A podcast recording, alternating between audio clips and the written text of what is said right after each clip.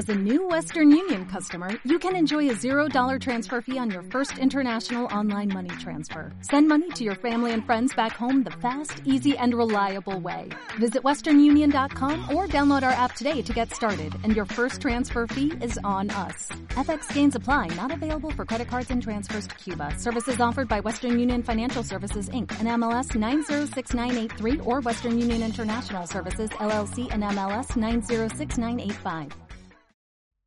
Muy buenas tardes de verano, querido Fernando, domingo caluroso. Todavía no es verano, estamos en primavera. Ah, ¿todavía estamos en primavera? Sí, señor, hasta el día 21, que es dentro ahora mismo de 11 días. Bueno, casi, casi 12, ya, 12 prácticamente. Estamos casi. Esto en- todavía no es verano, es el 20, el solsticio de verano es el día 21 por la noche. Pero bueno, mm, Hace yo te- ahora sí fresquito, ¿eh? gracias a Dios, porque a mí el calor la verdad es que tú sabes que no es, no es tanto de mi devoción. Pero, pero yo venía, eh, tengo varios temas, pero, pero voy a hablar de una cosa que se me ocurrió el otro día, me enviaron un correo y eh, me gustó lo que decían, pero no estaba de acuerdo con las motivaciones. Y voy a explicarlo. No sé si sabéis, posiblemente sí, que se, ha, eh, se está estudiando y está a punto de promulgarse, si no se ha promulgado ya, una nueva ley de comunicaciones. Entonces, la nueva ley de comunicaciones dice muchas cosas, algunas buenas, otras regulares y otras decididamente malas. Pero hay una que eh, me mandaban el otro día que era el tema siguiente. Tú tienes una azotea, mejor dicho, tu comunidad de vecinos, o si tienes un edificio tan alto y es tuyo es complejo, pero tu comunidad de vecinos tiene una azotea. Y entonces la compañía de telefonía móvil C, pues quiere esa azotea para montar su eh, antena. Repetidor. Ah, ya sé por dónde vas. Claro, El permiso. efectivamente, es que ya eso antes la compañía tenía que negociar con la persona o con la comunidad. Ahora no, basta con que haya un permiso gubernativo. Para entendernos, una cosa parecida a lo que te, dan cuando vas a hacer una manifestación.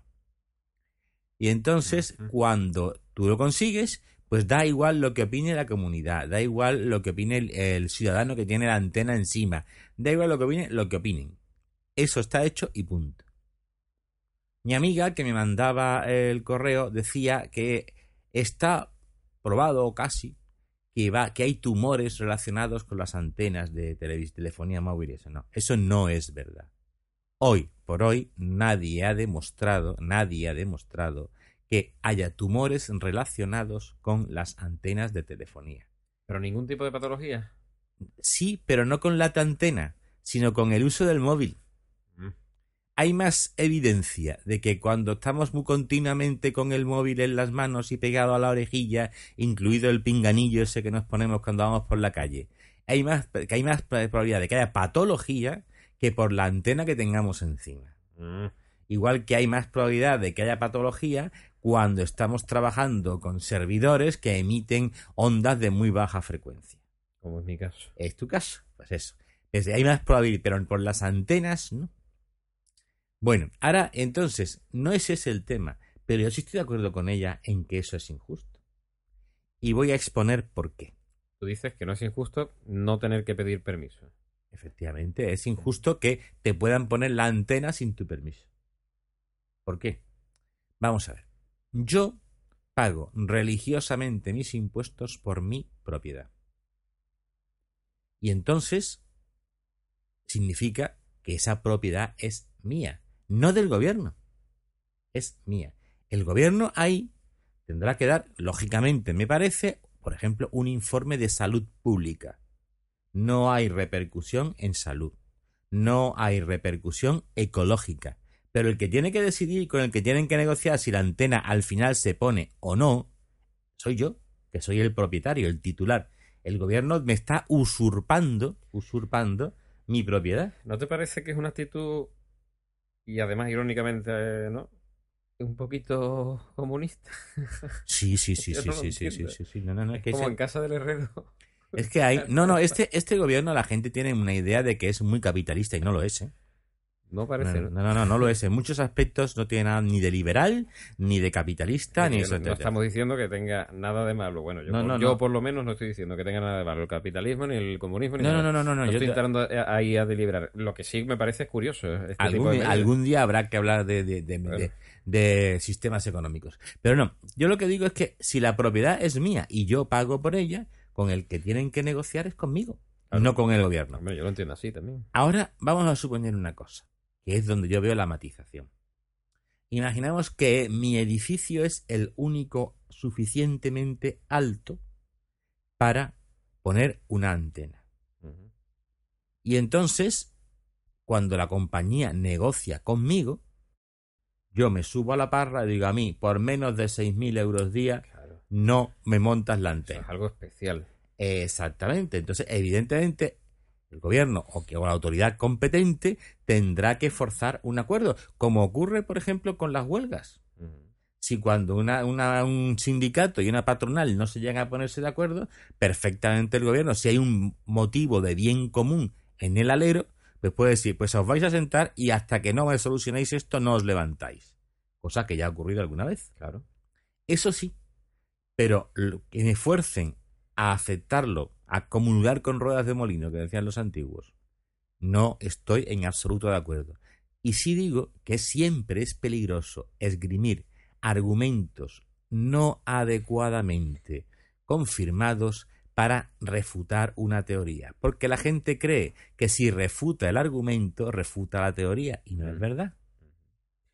Yo desde mi humilde opinión de técnico en telecomunicaciones, que también tengo algo estudié, tampoco es que me haya servido para demasiado en la vida, pero algo estudié.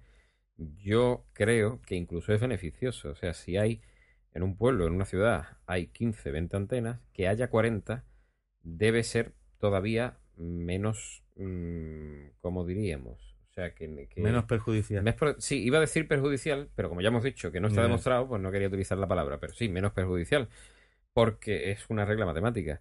La antena de telefonía móvil utiliza una determinada potencia según sus necesidades. La compañía de teléfono móvil no quiere pagar más electricidad de la que tenga que gastar en, en com- en hacer que la gente se comunique. Entonces, si hay en un sitio 40 antenas, quiere decir que están gastando la mitad de electricidad que 20, porque la antena se adecúa a, a las necesidades de cobertura. Entonces, en teoría, cuanto más antenas, no es peor, es mejor, porque emiten con menos potencia. Estamos de acuerdo. En cualquier caso, pues es que, es que, que efectivamente estoy de acuerdo que Que es deberían una, de pedir permiso. es una usurpación a la libertad, pero no veo un motivo de salud pública o de bien común. ¿no? Bueno, y entonces vamos a ver una cosa. Alguna vez hemos mencionado el tema y eh, al final lo hemos abandonado. Que es, vamos a ver, ¿las mujeres tienen derecho al sacerdocio, sí Uy, eso está ahora mismo de rabiosa actualidad, porque nuestro Santo Padre sigue dando titulares. Eh, últimamente, si es que es, Es que se sale. Es El que, tío. es que es- es que realmente eh, Francisco I tiene la idea, en parte posiblemente cierta, de que hay tantos temas, tantos frentes abiertos en la teología básica de la Iglesia Católica que hay que ir muy rápido porque a lo mejor se me acaba el tiempo. Entonces, ahí yo creo que, vamos, no sé si lo piensa en esos ¿No términos o será no. que el hombre simplemente es muy llano y tal como le preguntan contesta lo primero que, que el filosofa? Sí y no. No. Porque para una pregunta y una contestación muy rápida tienes que haber pensado ante el tema. Claro, pero hay gente que no lo hace, cuidado. Bueno, sí, no, no, no, que- pero, no- pero, oh, no, pero me refiero por la argumentación. La argumentación puede ser muy llana, pero es muy profunda. Vale. Que son dos cosas distintas. O sea, hay gente que parece muy profunda porque utiliza palabras muy complejas y en el fondo, si tú lo traduces al cheli, con el idioma clásico, Estás ¿no? Diciendo una tontería. estaban diciendo una tontería, efectivamente. Y viceversa, hay gente que domina tanto un tema que es capaz de, eh, producir una frase aparentemente muy sencilla, pero con un enorme calado. Ajá. Bueno, pues ¿qué, de, qué, ¿de qué vamos? Vamos a ver. ¿Tienen las mujeres derecho al sacerdocio? Como ocurre, por ejemplo, en la mayor parte de las iglesias anglicanas, en la mayor parte pues, de las iglesias más o menos de corte liberal en Estados Unidos, etcétera, etcétera. Pues no, Pero el Papa parece que no ha dicho que no. no. ¿No? Lo que el Papa ha dicho es que nadie tiene derecho. Ay, espera. A ver, a ver, a ver, a ver, a ver. Yo he querido escuchar que el hombre decía que mientras que no fuera un dogma, ¿no? O yo me estoy liando de No, no, te, estás liando. te estás Yo me liando. estoy Vale, liando, Vale, ah, espera, espera, va- vamos a ver un tema importante. ¿Tienen las mujeres derecho? No. ¿Tienen los hombres derecho? Tampoco. Entonces, Es un don, un don libremente dado por Dios. Vamos a ver. Dios podía haber hecho una iglesia en la que no, hicie- no existiesen sacerdotes, claro. Pero de hecho no lo hace así. Coge y del tropel de discípulos que tiene, escoge a doce. Son los famosos doce apóstoles. Y dentro de ese doce apóstoles escoge a uno y lo convierte en jefe de los demás. O sea que es doce hombres y de esos escoge a uno para cabeza. Pedro. Pedro. Bien, entonces, ¿podía haber escogido mujeres? Sí. De hecho, de hecho, la mayor parte de las alabanzas que Cristo dedica a personas concretas durante toda su vida en la tierra son a mujeres, no a hombres. Por ejemplo, a María Magdalena, a Marta y María, eh, a María la de Cleofás, a su madre, etcétera. Mientras que si salvas a San Juan Bautista y a alguna cosita que le dice a Pedro, que no es una alabanza, es más bien una bendición. Tú eres Pedro y sobre esta piedra edificaré mi iglesia, pero no es una alabanza. Podría haber co- incluso, como dice el demonio en las tentaciones, tú puedes hacer que de aquí, de estas piedras, nazcan hijos de Dios. O sea que, y, y- y en teoría es posible. No lo va a hacer, pero es posible. ¿Qué, ¿Cuál es el tema? En un mundo en el que tradicionalmente el papel de la mujer en el sacerdocio había sido extraordinariamente importante. O sea, las mayores de las grandes parte de las grandes religiones antiguas tenían sacerdotisas. Más aún, en muchas de las partes de esas religiones existen sacerdotisas y no sacerdotes. No existen sacerdotes de Astarte, por ejemplo, ya que estamos en Cádiz. Pero sí sacerdotisas. La obligación, se entiende, de los teólogos católicos es intentar interpretar la voluntad de Dios. O sea, no solamente lo que Dios intentó decir, o mejor dicho, dijo textualmente, sino aquellas cosas que tienen algún modo de simbología. Por eso se intenta imitar en la consagración los gestos de Cristo. Y si os fijáis, en el Evangelio, en todos los Evangelios, está muy bien descrito qué hizo Cristo para consagrar. No te dicen, no es Cristo quien dice, estoy haciendo esto, a ver, miradme tal. No, no, no. Son los apóstoles los que al escribir dicen, pues levantó las manos y miró y bendijo, etcétera, etcétera. Ocurre exactamente igual. Lo que estoy diciendo es, no es que Cristo otorgase un derecho al hombre sobre la mujer. Lo que otorga al hombre es un don. ¿Que podía haberlo otorgado a la mujer? Sí. ¿Que podía no haberlo otorgado a nadie? Y de hecho, y de hecho, en algún momento ha habido alguna iglesia, por ejemplo la japonesa, que durante décadas, siglos más bien, no tuvo sacerdotes. ¿Cuál es la iglesia japonesa? Fernando? Vamos a ver. ¿La Eh, ¿Iglesia católica japonesa? Sí, sí, sí, claro. San Francisco Javier eh, hace apostolado y convierte a una gran, una gran parte muy importante de la alta nobleza japonesa en sitios como pueden ser las que luego lo conoceremos como Hiroshima y Nagasaki, por si os suenan los nombrecitos. Bueno, Entonces, entonces lo- estamos en la época del shogunato de Edo, el gran Tagawa, el eso Tagawa. Explícame, tradúceme. Porque- a, a ver si, sí, perdón, me lía. Entonces, vamos a ver, quiero decir, es un momento en que el, no es tan importante la autoridad imperial como la autoridad de los grandes señores. Eso es más o menos siglo XVI, primeros del XVII. Vale, los varones. Exactamente. Y entonces, más o menos, como ahora mismo, un poco más o menos. Entonces, eh, esta gente, pues, conciben que puede haber un problema de doble obediencia entre los católicos cristianos japoneses y su obediencia debida a los grandes señores. Y entonces lo que opinan es que hay que pulirse, en el estricto sentido de la palabra, toda la iglesia católica en Japón. Porque va cogiendo terreno. Sobre todo porque, porque ellos interpretan que a la larga puede ser un problema. Ah. Hay que entender, hay que entender que eh, para la filosofía japonesa es todo como muy único, ¿no? Tiene que haber un solo pensamiento, un solo mando, una sola autoridad, una sola idea, ¿no? De hecho, de hecho las familias son lo importante, el individuo, si no está en la familia, no es importante, eh, una persona que esté ante un cargo, si no obedece a su superior, pues tampoco es eh, aquello es admisible. Y claro, ellos entienden que puede llegar a ser un problema, un auténtico problema, el hecho de que haya japoneses que pueden ocupar puestos importantes y con una obediencia a alguien distinto, pues a su shogun correspondiente, etc. Vale. Y entonces, ¿qué ocurre? Pues empieza una auténtica matanza. Y para, para solucionar el problema, lo que hacen es mm, primero matar a todos los sacerdotes. No volverá a haber sacerdotes en Japón hasta la época en que Perry, un americano, llegue a Japón a mediados del siglo XIX. Y los primeros que llegaron, evidentemente, no eran católicos, eran, eh, eran sacerdotes pues, eh, episcopalianos, baptistas, estos. ¿Se eran les puede llamar mártires? Sí, son, eran fueron mártires, claro que fueron mártires. Y entonces esta gente solucionan el problema porque lo último que le piden los sacerdotes es que no se presenten al martirio. Para el japonés, eso de no presentarse a algo, aunque signifique su muerte, es prácticamente un deshonor. Por eso le recalcaron muchísimo que vosotros vais a ser los que vais a sustentar la iglesia en Japón y por tanto no podéis morir. No ahora. Entonces, esa gente consigue solventar el problema de eh, supervivir sin sacerdotes. Durante, fíjate, siglo mm, XVII, siglo XVIII, mediados del siglo XIX. Doscientos y pico años.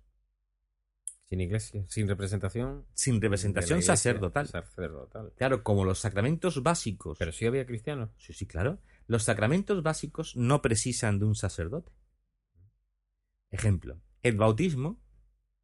No, la gente cree que solamente un sacerdote dice, no, no solamente un, un católico puede bautizar, sino que incluso una persona que no sea católica, si tiene intención de bautizar como bautiza la iglesia, en nombre del Padre, del Hijo y del Espíritu Santo, ese, ese, ese bautismo es válido. Pero eso no tiene validez, digamos, entre comillas, legal, ¿no? Para la No iglesia. legal, no, pero, pero desde el punto de vista legal quiero sacra- decir desde el punto de vista de la iglesia católica. Sí, sí, sí, claro, eso es totalmente sacramental. Ah, sí. Es, o sea, esa persona es un católico. ¿Y eso Porque está ¿qué bautizado. hacemos después? ¿Llevamos los papeles al obispado? ¿Cómo va No, no, no hace falta. ¿No? En una iglesia que está perseguida, pues ¿qué vas a hacer? No llevar los Ah. papeles a ningún sitio. Vale, llevar los papeles vale. y te- cortan la cabeza, hombre, por sí, favor. claro, en- por en favor. circunstancias normales, si yo quisiera no, ir a eh. la caleta a bautizar Ah, a... no, no, es evidente, no. Pero no estamos hablando de circunstancias normales. Vale, vale. Entonces, el, el matrimonio, o todos los grandes eh, eh, eh, sacramentos, tampoco precisa, tampoco precisa eh, un sacerdote. El sacerdote únicamente ahí oficia de testigo cualificado. La iglesia reconoce que dos hijos suyos quieren casarse y se casan. Estos son los detalles curiosos que por eso tenemos nosotros estas charlas que tenemos, porque no- nos damos cuenta que esto es una cosa que yo ahora mismo no tenía ni idea y que seguramente las personas que nos estén oyendo tampoco. O sea que esto no, no es necesario un sacerdote para hacer esto. Prácticamente para los únicos, para los únicos sacramentos que sí se precisa un sacerdote, son para la propia ordenación, solamente un sacerdote puede ordenar a otro. Y evidentemente para los sacramentos de, de la, de la gran, de esto, por ejemplo, la confirmación. ¿Por qué ese? Porque eso es como un reconocimiento de tu madurez. Tus iguales no pueden reconocer tu madurez. Pero la los, extrema los- unción tampoco. ¿Qué? La extrema unción tampoco. No. Porque, pero, pero sí puede valer una cosa que no es exactamente la extrema unción, pero eso que se decían ya en la iglesia primitiva, de que los, eh, la, la- la comunidad rezaba al lado del moribundo para acompañarlo en ese tránsito. O sea que una cosa es que exista el sacramento, que le añade evidentemente pues algo muy especial, pero mm, el, el- la, la- ¿cómo te diría yo? El acto, el acto de caridad ya existe independientemente de la... de- ¿Qué Curiosidades. ¿Qué varias. quiere esto decir? Pues que efectivamente Cristo podía no haber instituido un sacerdocio Ujú. y podía haber escogido seis hombres y seis mujeres, o cualquier proporción que se nos ocurriera, y solamente escogió hombres y nombró cabeza a un hombre. ¿Qué deducen el teólogo católico de esto? que no le es lícito hacer ir en contra de la voluntad expresa de Dios. Porque hay que entender una cosa, Cristo cuando habla o Cristo cuando actúa no es una persona como tú o como yo, es el Hijo de Dios encarnado, o sea, su voluntad es inescrutable. Puede ser inescrutable, pero es eterna y obligatoria. Claro, es que no te está hablando un famoso filósofo como puede ser Platón o Aristóteles o Kant o como quieras. Te está hablando la segunda persona de la Trinidad que creó el universo. Si alguien tiene derecho a gobernar el universo es su creador, o sea, Dios. De ahí la importancia de todos los gestos de Cristo en la tierra. O sea, que tú lo que me estás diciendo, básicamente, si lo he entendido, es que la Iglesia Católica, así como los sacerdotes, lo único que hacen es preservar los actos de Dios y de Jesucristo en la tierra, tal y como los hizo, aunque no se comprendan, o aunque queramos ir en contra de ellos. Es decir, preservar eso. No hay un motivo. O sea, no hay una exclusión porque no se está excluyendo. Se está haciendo lo que se hizo. Efectivamente, lo que Cristo dijo que había que hacer lo que Cristo hizo en la tierra, igual que cuando bautizamos a una persona. ¿Que por qué no hay mujeres? Pues mire usted, había que preguntarle a Cristo, o si lo estuviéramos al lado. Efectivamente. Pero como ya la revelación se acabó, la revelación se acaba cuando Cristo se asciende. Entonces, y de algún modo específico, termina el día, un día como hoy, o sea, el día de Pentecostés, con la llegada del Espíritu Santo. A partir de ese momento, a partir de ese momento ya no hay revelación. Y tenemos lo que pasó. Exactamente. Y, y, lo único que sí podemos hacer es intentar interpretarlo, intentar enseñarlo del modo más correcto posible, que es del modo más parecido a como Cristo quiso enseñar. Vamos, un ejercicio de periodismo en toda regla. De periodismo o como debería de ser. Efectivamente, periodismo de periodismo, no de de, de Chichinabo, hablando igualmente. Efectivamente. Un ejercicio de periodismo. Esa es más o menos la idea. Bueno, pues muy bien. Vale, comprendido. Yo creo que ha quedado. Aún no lo hemos intentado. Y algún día, pues si alguien quiere plantear más cosas, pues vamos a esto. Yo no tenía ni idea. ¿eh? Ahora vamos a... hoy está siendo un programa muy instructivo. Que cuidado, que, que esto lo estamos hablando nosotros dos y habrá gente que esté escuchando esto y no. Y no esté de acuerdo, encantado de que no, esté de acuerdo en nada, pero siempre, o no, o sea, simplemente esté de acuerdo o no esté de acuerdo, le da igual porque profesa otra religión o ninguna, o, o lo que sea. Pero independientemente de eso, está bien que hablemos de estas cosas porque uno se instruye, se aprende cosas. Efectivamente. ¿Te gusta o no, o no esté de acuerdo? Y muchas veces se dicen cosas que no tienen nada que ver con lo que es la revelación o la teología o lo que sea. Bueno, vamos a cambiar totalmente el tercio. Vamos a cambiar de Hace aproximadamente, pues como unos 60 años aproximadamente, surgió en Estados Unidos una generación de aviones muy especiales. Cambiamos totalmente el ceci, ¿eh? Vamos. Eh, totalmente. Seguimos en los cielos. Eh, pero, pero cambiando el Pero de otra manera. Esos aviones fueron básicamente unos aviones muy extraños, porque eran todo, tenían unas, alas en delta enorme. En delta es una, una ala triangular. Entonces. Como la eh, Delta. Exactamente. Y existía, pues fundamentalmente fueron un caza, un avión de espía o de observación y un bombardero.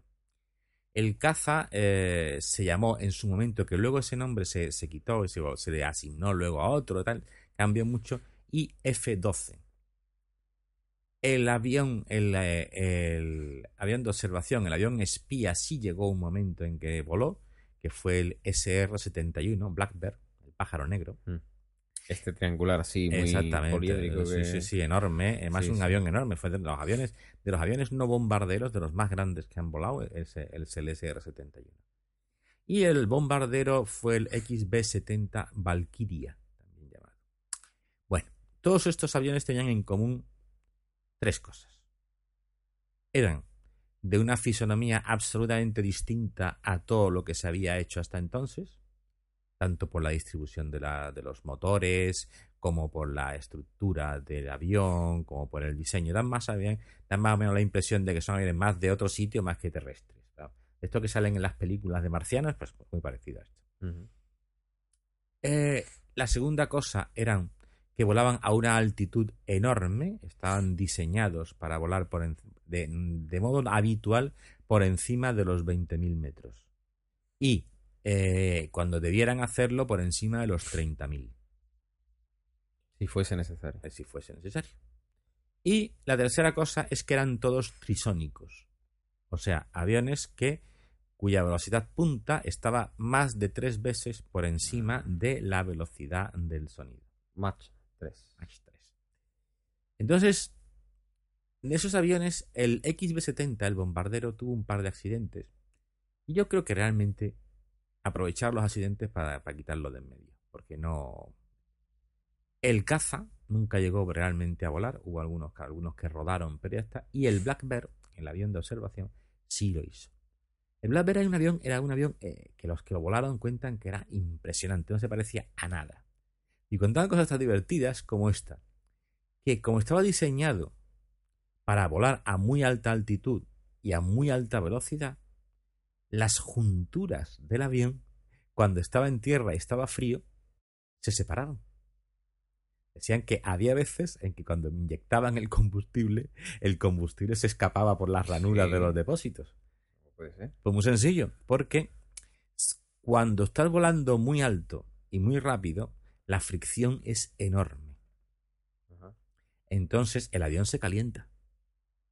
Las junturas presionan unas contra otras. Mm, se dilata todo. Ya era todo. El modo de que no empiecen a saltar esas juntas cuando están dilatándose es que cuando estén en tierra estén relativamente separadas.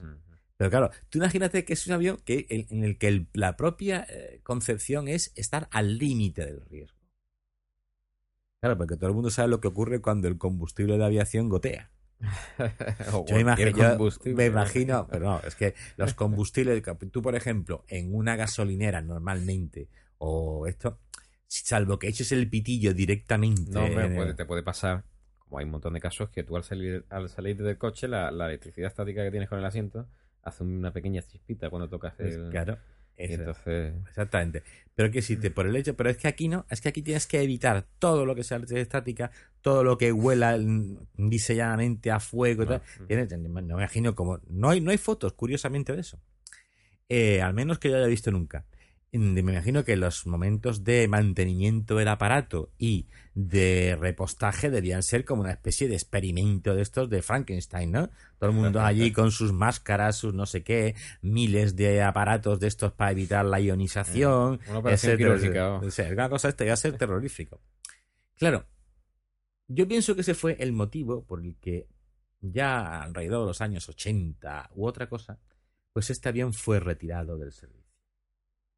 Y los americanos insistieron que no habría otro aparato de ese tipo para sustituirlo. Contaban, contaban con que eh, los satélites sustituyeran a los aviones. Al menos esa fue la historia que contaron. Yo pienso que eso no es correcto. Por una cosa muy sencilla. Porque los satélites siguen un caminito llamado Mm. órbita. Todo el que haya visto alguna vez películas de espía, sabe que cuando, como todo el mundo sabe a qué hora pasa el satélite, Mm. cuando todo el mundo se conoce, pues se mete debajo de la tienda, o debajo de la arena, o debajo de donde pueda, y el satélite ve menos de lo que debería ver. Es verdad que, que siempre hay medios para intentar que el satélite pase un poco antes, un poco después, cambiar. Pero eso su- resulta muy caro. O sea, para una vigilancia continua de un sitio, el satélite es el medio ideal. Pero para una vigilancia puntual y muy eh, exacta de un punto concreto, el satélite no es un buen medio. No es lo ideal. Bueno, con lo cual se dijeron, bueno, pues ¿por qué no construyen otros aviones? Y aquí entra de nuevo la ciencia ficción, o fantasía, o ciencia, al fin y al cabo, que fue la aparición de un avión que llamaron Aurora. Ah, yo me creí que me ibas a hablar de... Bueno, yo sabía que íbamos a hablar de la Aurora, pero pensaba que iban a entrar en juego los drones. No, eso, eso vino, vino mucho después. El Aurora no. El Aurora es un avión, si existió, o si existe, que es, dicen algunas malas lenguas, que puede llegar hasta Mach 20. Uy, eso es mucha velocidad. ¿eh? Eso es muchísima velocidad. Claro, la única posibilidad de que la Aurora mm, funcionara a esa velocidad es que funcionara con motores de los que no se sabe ni que existen. Hay algunos que hablan de los estatorreactores o pulso-reactores. ¿Y eso qué es? ¿Eso qué? ¿Eso qué se le echa? Pues se, le- se le echa el mismo tipo de combustible, no el mismo tipo, parecido tipo de combustible, pero a diferencia de los reactores, de los turboreactores convencionales o turboventiladores, que es como suelen utilizarse ahora, no tiene partes móviles. Mm. O sea, de algún modo, la propia, para entender, la propia velocidad del aire, tú coges y le inyectas el combustible de un modo apropiado, y la propia velocidad del aire hace que el avión incendie el combustible y salga para adelante. Pero para eso tiene que estar a muchísima velocidad. ¿no? Efectivamente, y por eso es por lo que se entiende que existe una especie de pulso reactor. O sea, Ah. un reactor que, que ayuda a llegar a una alta velocidad y a partir de ahí va solo. eh, eh, a partir de ahí va solo. Claro, las dificultades de ingeniería de un avión que tenga dos reactores distintos, que tenga, yo no, yo no imagino cuáles pueden ser las necesidades de combustible de un avión de esto. Se habla, se habla, de los que dicen esto, que el Aurora era un avión de 30 metros, o era, o, o ha sido, o nunca ha sido, lo que sea con esto, un avión de más de 30 metros de envergadura, ¿eh? Un Delta, de hecho. Entonces, un de 30 metros de envergadura es prácticamente como, como un avión de pasajeros, ¿eh? Para un, para un avión que es una- un- fundamentalmente un avión espía. Claro, es demasiado. Enorme, Mm. enormemente grande. Y entonces, eh, y luego vienen las dificultades. Hemos hablado, hemos hablado, mira, por eso, eso introducía yo el SR-71, de las dificultades que había con la ingeniería del SR-71. Pues imaginaros eso multiplicado por 7, Mm. que es más o menos la proporción. Estamos hablando de un avión trisónico a convertirlo en un avión de Mach 20 aproximadamente. Es que el combustible que tiene que gastar eso es- debe de ser. Eso, eso, O no, oye, lo mismo anda o, con una o, o, efectivamente, otro tipo de cosas. Y ahora entramos a eso que tanto nos gusta a nosotros. nuclear. o. Eh, Nuclear, meter una planta nuclear en un avión no es nada fácil, ¿eh? ¿No? No. ¿Por qué eh, han funcionado desde hace mucho tiempo submarinos nucleares o portaaviones O nucleares? el en- mismo Voyager. eh, Voyager. eso. ese tipo de cosas, pero, pero no han funcionado eh, con los con los aviones. Pues una cosa muy sencilla. Porque en un portaaviones o en un submarino, el peso de la planta lo soporta el agua. Mientras que en un avión lo soporta el aire. O aligeras mucho el blindaje de la planta nuclear y entonces perfectamente la gente puede salir, eh, ¿cómo se dice?, verde y fosforescente cuando sale del avión. O eh, sencillamente es prácticamente inimaginable lo que eh, el peso que tiene que levantar eso. Aparte no es nada fácil que sepamos el tema de cómo transformar la energía nuclear en una energía que sirva para mover un avión. Un ejemplo. Cuando yo utilizo un reactor nuclear en un submarino, lo que hago es calentar agua, básicamente. Ujú. El agua mueve una turbina y la turbina mueve una hélice. Sí, lo mismo que pasar una presa, Claro. pero sin calentar Es- nada. es- o- sí, exactamente. El agua mueve o- eso. Claro, evidentemente es un sistema detrás de eso poco eficaz posiblemente, pero desde luego mm, fácil. que también va a bajas revoluciones. Exactamente. No, no, de hecho, la- las turbinas funcionan más, más, bajas, re- más altas revoluciones que los motores normales. Pero, pero en cualquier caso, en cualquier caso, a una cosa relativamente aceptable. Ahora, ¿cómo transfiero yo y a qué le transfiero yo energía para que se mueva? En algunas películas de ciencia ficción hablan, hablan de una especie, de ventiladores. Salen, por ejemplo, en, en Thor, sale el famoso helitransporte de Shield, es básicamente un avión, un avión de este estilo. O sea, tiene unos enormes ventiladores con lo que se alimentados por electricidad y la electricidad la suministra una enorme planta nuclear que tiene el barco, en el fondo es un barco, eh, en el núcleo de... Evidentemente, a pesar de todos los pesares, ventiladores de ese porte yo creo que están muy lejos de poder conseguir nosotros alguna vez, por lo menos en un periodo razonable. ¿Qué, decir- qué quiero decir con esto? Pues que es muy difícil ver cómo, qué tipo de planta motriz utiliza No, un no. avión de estos. No se me ocurre, pero claro, yo tampoco soy ingeniero. ¿Ve? Con lo cual la gente ya empieza esto. ¿Por qué? Aquí entramos con eso que tanto sabes. Una y otra vez vuelve a sonar. No sé si porque la gente está obsesionada o porque es verdad que existe. Eh, la base de Groom Lake. No me suena. Si te suena. Antes de, que, antes de que me digas qué es, Te digo que cuando me has contado lo de la aurora, se me ha venido a la mente eh, así mágicamente el avistamiento ovni tan famoso que hay en Los Ángeles, uno de un montón de luces. Claro. ¿Tiene algo que ver? ¿Es lo Sí. que me ibas a contar? a Sí, contar? sí, sí, sí. Porque Groom Lake la conoce todo el mundo por otro nombre, mucho más así dramático. Área 51. Ah, claro. Ah, ajá, ese sí que me suena. ¿Ves amigo tú? Fernando. Ves tú, Groom Lake ha sido el sitio donde se han probado todos los nuevos proyectos de, de aviones yankees. De allí salió el B-1, salió el B-2, salió el F-117 Stealth. Todos esos aviones fueron probados. Fue la base donde se batió por primera vez el récord de altitud con un, con un F-104 Starfighter. Está muy apartada de la vida. Hombre, claro, eso se trata. Se trata de eso. ¿Por qué? Dice, porque, hombre, aparte, yo pienso que también no solamente por motivos de seguridad, de inteligencia y tal, sino también por motivos de seguridad mm, de la propia gente. Por ejemplo, en los primeros momentos de la aviación a reacción, prácticamente las posibilidades de volver a casa con un, ca- con un caza que se estuviera probando era el 50%, ¿eh? O sea, tú sabías, vamos, de hecho, los primeros grandes pilotos, salvo Jagger y alguno más, prácticamente todos ellos murieron en acción. No en combate, sino porque se estrellaron con sus aviones, y no por culpa de ellos, sino por culpa del avión. Algunos incluso, el avión prácticamente se disolvió en el aire. Uno, uno de los ejemplos clásicos fue el primer, los primeros vuelos del Shooting Star, el F-80. Pues ese, eh, se la- cuando el avión estaba intentando sobrepasar la barrera del sonido, el avión literalmente se disolvió en el aire, Se hizo polvo. desapareció.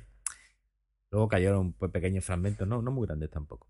Bueno, entonces, claro, todo el mundo asocia Groom Lake, Área 51, los ovnis, eh, todo ese tipo de cosas, y dice, claro, es que la solución para el, el Aurora y demás compañeros mártires y el motivo por el cual los Yankees nunca han, han construido un avión parecido al SR-71 es que no les hace falta, porque la planta motriz de esos aviones es la de los antiguos platillos volantes que guardaron en el Área Ujú. 51. Hombre, Por favor, tú lo dudas. Es que, eh, efectivamente, claro, pues por eso, y por eso se ha puesto de moda un concepto que, que hace 10 años era prácticamente desconocido y hoy todo el mundo sabe de qué va. Ingeniería inversa.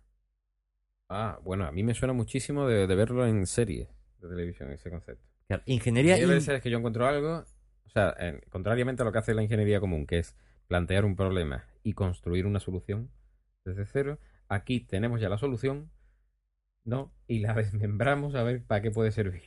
¿no? Sobre todo intentamos encontrar los principios en los que se basa el aparato.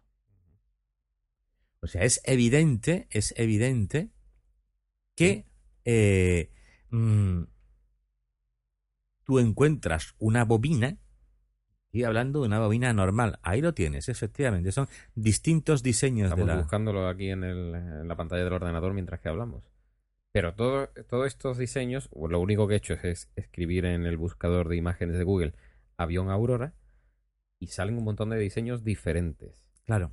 Porque esto es lo que se imagina la gente o se, o se conoce o se ha visto Eh, no, alguna no, vez. no, no, no, eso, eso- eso es imaginación. Sobre, de hecho, hay hay ves una foto en que se ve un SR-71 y justo eh, a su a su a su babor está eh, un, un Aurora. Este.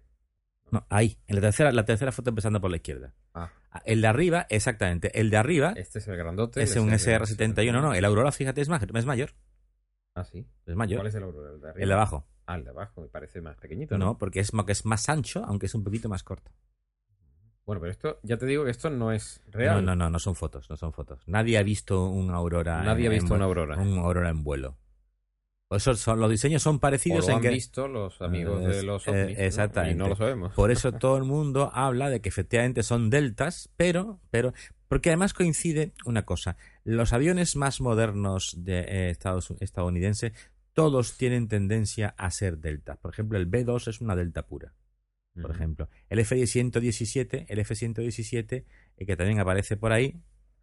Entonces, bueno, eso de que le pongan ahí las, las, eh, las estrellas de la USAF no significa que nadie la haya visto con emblemas y tal, no sé qué, no sé cuánto. Entonces, ese tipo, ese tipo de, de, de esto todo el mundo los ha visto como deltas. Y entonces, pues por eso, por todas, todas, ah, mira, al lado ahí tienes pues un F-22 Raptor y al lado, y al lado es una maquetita, Aurora. Esto es una maquetita Eh, muy bien hecha. Efectiva- alguna- Efectivamente, esto que es. Nada, Ese pues es el ¿para, tema. ¿Para qué vamos a seguir buscándolo si esto no está? No, evidentemente no vas a encontrar una foto del tema esto. Y claro, aparte, muchas veces yo lo, lo digo siempre que un modo, que un modo de que la gente busque lo, lo que no hace falta que busque es justamente das una información que no es la correcta. Entonces todo el mundo busca deltas y lo que a lo mejor lo que tendría que buscar es un huevo, Mm, por ejemplo. No lo sé. Pero el caso es que efectivamente todo el mundo eh, plantea. La, ingeniería inversa básicamente es eso. Yo me encuentro una bobina, imaginemos una bobina de estas de los alternadores, pues de un coche o una cosa de estas. Y tú se la das a un polinesio. Evidentemente, eh, como el polinesio no sabe nada de electricidad, pues la guarda allí y no sé qué. Y dentro de X años, cuando los polinesios aprendan algo de electricidad, pues a alguno se le ocurrirá para qué sirve aquello e intentará aclararle el modo. Pues un poquito es el tema, ¿no? Hasta que la idea que la gente susurra es que hasta que nosotros no hemos aprendido algo más sobre lo que es eh, pues el, el desarrollo de superficies aéreas, las superficies de control, aleaciones, ese tipo de cosas, lo que teníamos delante de las narices no significaba nada para nosotros. Lo tienes ahí, pero bueno, está muerto porque ni siquiera sabes dónde tienes que enchufarlo. Claro. Tú imagínate que tienes una máquina esta y entonces dice, ¿qué haces? Oiga, ¿y aquí el enchufe dónde está? Claro. Pues O ese- sea, y ahora, y las teorías así más mm, de ciencia ficción, como decimos, lo que opinan es que algo se encontró en Roswell Exactamente. y que no sabíamos para dónde se enchufaba hasta hoy, más o menos. Exactamente. La aparición de. bueno, en cierto sentido, las peliculillas dicen mucho de lo que piensa la gente en el fondo. Si os das cuenta, lo que estoy diciendo es Men in Black. Cuando uno Ah, ve. sí, claro. eh, claro, aprende a utilizarlo. Eh, Exactamente, tú dices que nosotros nos nutrimos del trope, las tropecientas patentes que hemos ido cogiendo a lo largo de los años Sí, sí, y entonces eso, el, el todo ese tipo de cosas, pues eso es lo, es lo, que- es lo que te están diciendo. ¿Tiene eso algo de realidad? No lo sé. Sí estoy convencido de que desde un motivo práctico para los americanos un avión como el SR-71, la siguiente generación, no tenía sentido. No tenía sentido porque era un riesgo enorme, era poner una tecnología eh, impresionante en el aire para que la propia tecnología cayera en manos de cualquiera. Porque claro, un- si ya existía esos riesgos con el SR-71, con tecnologías superiores, pues mucho más riesgo. Mm. Yo me acuerdo, por ejemplo, que en la guerra de Vietnam los americanos mm, empezaron a utilizar las primeras hidroalas en, lo, en el delta del Mekong y las retiraron porque no hacían mucho mejor que un cualquier botecito y era entregarles al otro una tecnología de la que tardarían décadas en también saber que ni que existía. Claro, claro, por eso digo que a lo mejor dentro de 10, 20 años pues le podrían sacar un provecho curioso. Ahí es donde estamos. eh. Bueno. Esto, realmente- Hay un montón de un día de esto tenemos que hablar de avistamientos ovnis también. Efectivamente, sí. Estoy yo muy muchas metido. cosas, de, muchas cosas de esas que efectivamente son eh, Y escuchando además opiniones de gente que, que bueno, que, que se dedica a eso.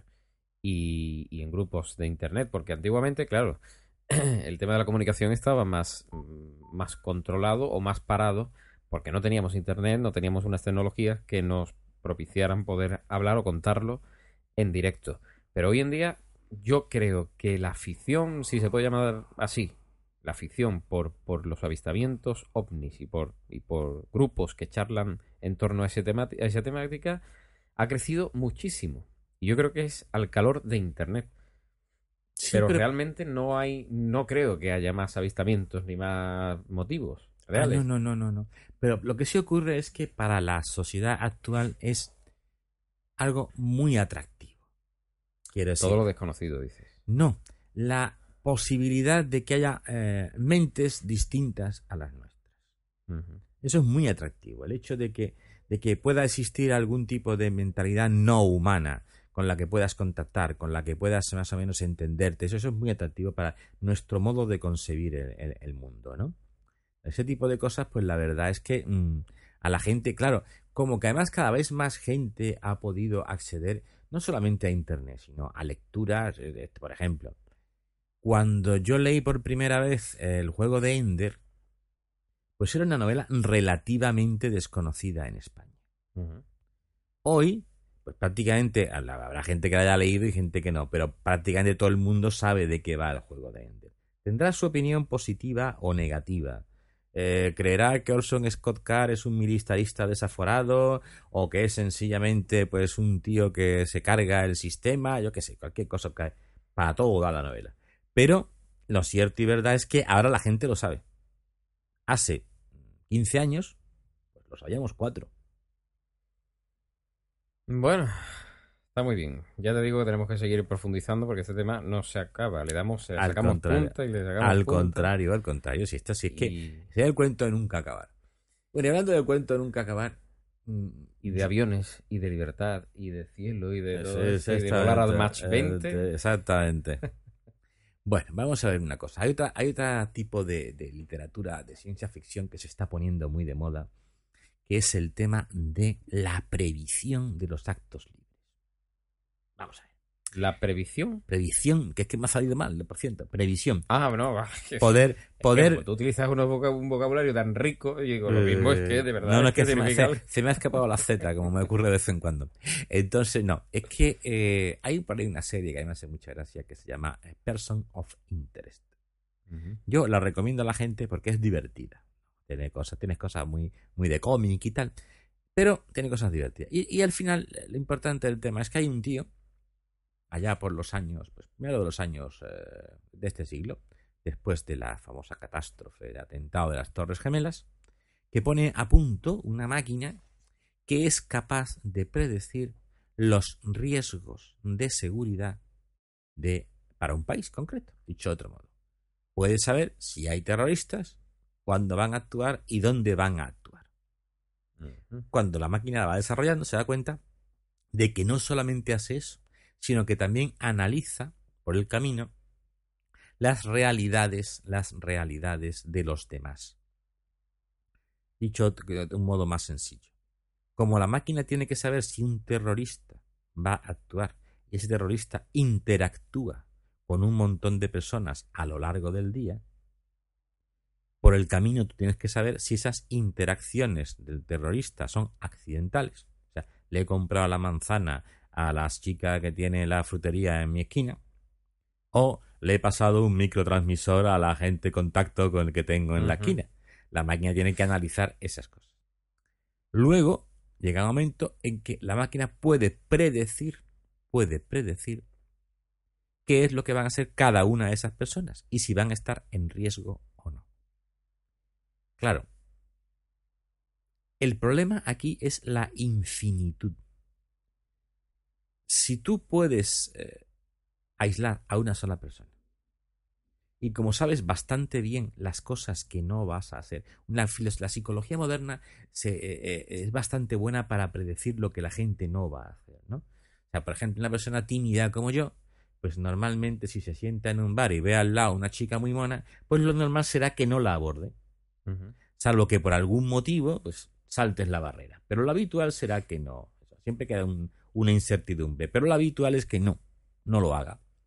Del mismo modo, pues una persona que sea eh, muy lanzada y vea a la misma chica, lo habitual es que intente establecer contacto. Y por lo habitual, sabemos quién es muy lanzado y muy tímido. Efectivamente, claro. Entonces, todo eso. Claro, cuando te refieres a una sola persona, eso es relativamente fácil de concebir. El problema es que las, el sistema no es una sola persona, sino que son, somos muchas personas Mm. y que al mismo tiempo eso es muy, eso es muy, muy divertido porque yo creo que es una especie de aplicación del principio de indeterminación de Heisenberg. Cuando tú, Heisenberg, Sí, el nombre. Heisenberg. Heisenberg es una persona que dice, un físico, mediados del siglo pasado, que decía, cuando tú actúas sobre un electrón, como estás midiendo algo, eso altera al electrón. De tal modo que tú no puedes medir al mismo tiempo lo que es la velocidad y la posición. Porque si mides la velocidad, alteras la posición, y si mides la posición, alteras la velocidad. Con lo cual, una de las dos tienes que hacer, pero no puedes hacer las dos al mismo tiempo. Y estamos hablando de solamente dos magnitudes. ¿Cómo se podría reconsiderar el comportamiento humano? ¿Cuántas magnitudes necesitamos medir para ver el comportamiento humano? No creo que haya ordenador que lo haga. Eh, ese es el tema. Pero claro, el problema es, bueno, no lo hay, pero algún día tendremos un super maco mega ordenador. Claro. No, Cuántico. porque cuántico, efectivamente. Mm. En el fondo las máquinas ya son de, de tipo cuántico. Bueno, pero aún así, porque el ordenador cuántico es finito, no puede predecir un montón de variables infinitas. Se necesitaría un ordenador que es infinito, pero un ordenador infinito es mayor que el propio universo. Bueno, Luego el yo problema creo es que te si- voy captando. Yo creo que el kit de la cuestión está en que, sea como sea, teóricamente, aunque sea con el ordenador más grande del universo, sería posible acercarse a la predicción. No tener la total certeza, pero sí acercarse mucho, teóricamente, a lo que podría hacer una masa de individuos.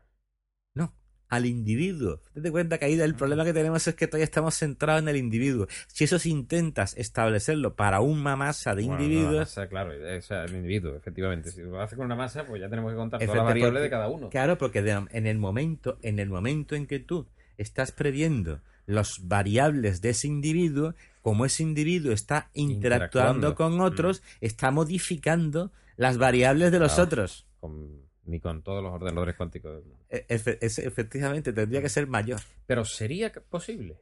En teoría sí, pero, pero en la práctica es imposible porque Claro, en la práctica no. no, porque es que siempre necesitas una máquina que sea mayor que el propio universo. Dicho de otro modo, eso sería posible, sería posible en un único caso, ¿En cuál? que este universo estuviera dentro de un ordenador. Ah, bueno, mi pe- película favorita, por favor, de todos los tiempos. Matrix. Sí, sí, sí. Efectivamente, ese es el tema. De hecho, eso de algún modo ya se le ocurrió a un griego. Los griegos casi todas estas cosas ya se les han ocurrido. He pensado en tela. Eh, ¿eh? sí, sí, pensaba. Eso es más o menos el tema, eh, la idea de Parménides. Parménides decía que el movimiento, y para él movimiento es cualquier cambio que exista, tanto si si creces o si menguas, como si eres más feo, eres más guapo, escribes o no escribes, te bañas o no te movimiento. bañas, cualquier O cambio, sea, cualquier cosa que cambie. cualquier cosa que cambie, no existe, es mera apariencia. Ahora bien, dicho así, dices, es absurdo, si los ríos se mueven, por ejemplo, que era lo que decía Heráclito, por ejemplo. Bueno, pues entonces, no. Hay un sitio donde todo el cambio es aparente. En Matrix.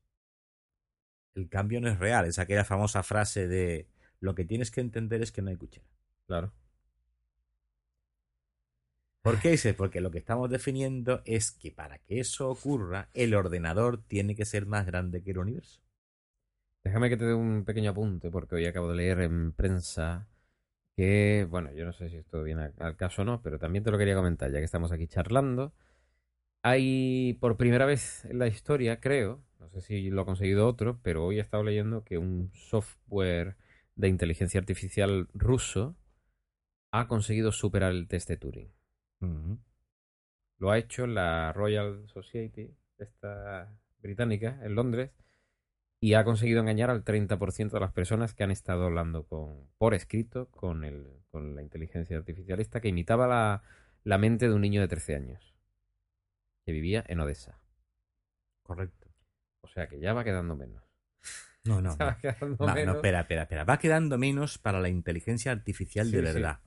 Sí, claro, claro, ya me refiero... no, no, no. Es que, mm, yo, aparte de eso, es una, una discusión que he tenido con algunos amigos míos teólogos, la he tenido varias veces. Opiniones varían mucho, pero mm, yo pienso, pienso que Dios puede insuflar un alma a una criatura que sea fabricada por otra. Ujú. Sobre todo cuando el- el- lo que se requiere para que haya un alma es una complejidad previa. O sea, tiene que haber un organismo que sea capaz de recibir ese principio espiritual. Pero ese organismo nosotros lo conocemos porque somos más o menos electromecánicos, que es como funcionamos nosotros. Electro- Pero- o electroquímico, ¿no? No sé, Sería- o Sí, meca- sí, electromecánico electro- químico. o sea, o sea, una cosa así que esto. Vamos, para entendernos, ¿no? Que tenemos una parte que es eléctrica, otra parte que son moleculillas y otra parte que son palancas y tal, ¿no? Entonces, ese tipo de, de- de esto, mm, si fuera suficientemente complejo, posiblemente que si yo lo que digo... Claro, sí, que básicamente somos eso. O Exactamente. sea, que eso tenemos palancas, como tú dices, que serían huesos, y tenemos unos circuitos Eh, eléctricos exactamente. y químicos. Y sobre eso, sobre eso, el principio de ordenación de todo eso es el alma, el espíritu.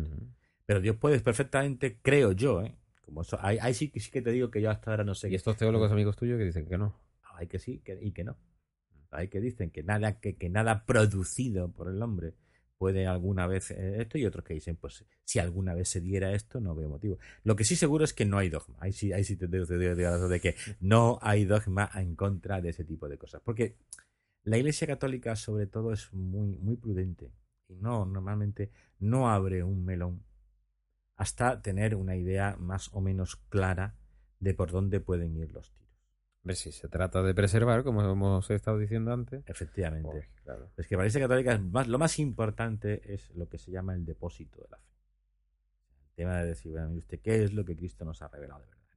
Entonces, claro, mm, por, ahí, por eso esa- ese, el enfrentamiento con las iglesias protestantes es justamente. Que es el hecho de que ellos hablan de la sola escritura. Yo nada más que eh, yo interpreto lo que dijo Jesús textualmente. Y, me salto todo lo demás. O sea, los comentarios de la gente que vivió con Jesús, las cosas que dijeron los apóstoles, las, ¿cómo te diría yo? Las meditaciones de gente que, que vieron, pues, o que vivieron con gente que, que conoció a Cristo, etcétera. Eso me lo salto. Y es lo que yo pienso. Bueno, por mismo motivo, yo puedo creerme perfectamente que cualquier cómic es mi Biblia, ¿no? O sea, no sé, sería un cómic precioso, pero hoy uno de estos de Galactus. No. Hay una- un cómic, un cómic de estos de los años 80, más o menos. Yo es que de cómics no entiendo mucho. Yo me he leído uno nada más que se llamaba Video Girl Eye o no sé qué. Pero Japonés, el ma- ma- resto, manga, sí, sí, ¿no? era manga. Y el resto nada más que ese nombre es la princesa Mononoke y el no sé Sí, qué. sí, está- todo, todo manga, que se puso muy de moda. Yo, yo soy más bien de la generación anterior, de los cómics como más eh, intermedios, ni los clásicos clásicos, o sea, Batman, eh, Superman, Flecha Verde, que por cierto se está poniendo otra vez de moda. ¿Otra vez? Sí, está, hay por ahí un, una serie, no lo dice así, lo llaman sencillamente Arrow, pero es eso, es Flecha Verde. Ah, sí, lo he visto, creo. Exactamente, pues eso. Entonces quiero decirte que yo puedo creerme que eso es rigurosamente cierto y eso es cineasta y eso, y yo lo interpreto como me salga de las narices. No. Quedan cuatro minutitos escasos para hacer una hora de podcast y yo te quería preguntar una cosa que no estaba en el guion, pero quiero saber tu opinión. Adelante. Hoy, eh, ¿cómo se llama esta empresa? No, uy, yo no me acuerdo, se me ha olvidado el nombre de la empresa que ha hecho la encuesta. Dime el nombre de esa empresa.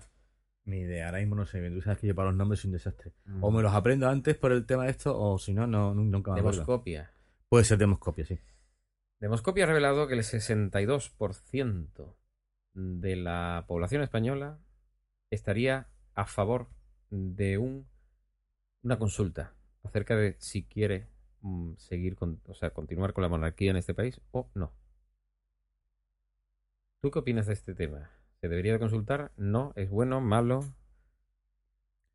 Vamos a ver. En principio, en principio, no es ni bueno ni malo.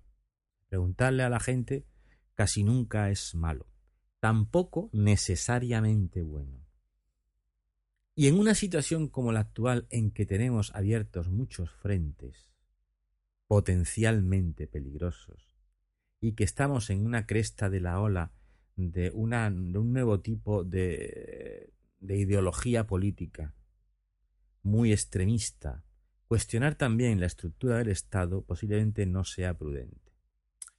Y dice, ideología política, vamos a ver, en las últimas elecciones europeas han ganado partidos que tienen aparentemente ideologías contradictorias y tienen la misma. Ejemplo, partidos que dicen que no existe la propiedad privada. Partidos que dicen que la deuda de un país hacia la banca y esto no hay que pagarla. Partidos que dicen que la banca tiene que ser nacional. Partidos que dicen que el. Hablando de Podemos. ¿Qué? Hablando en plata. En España.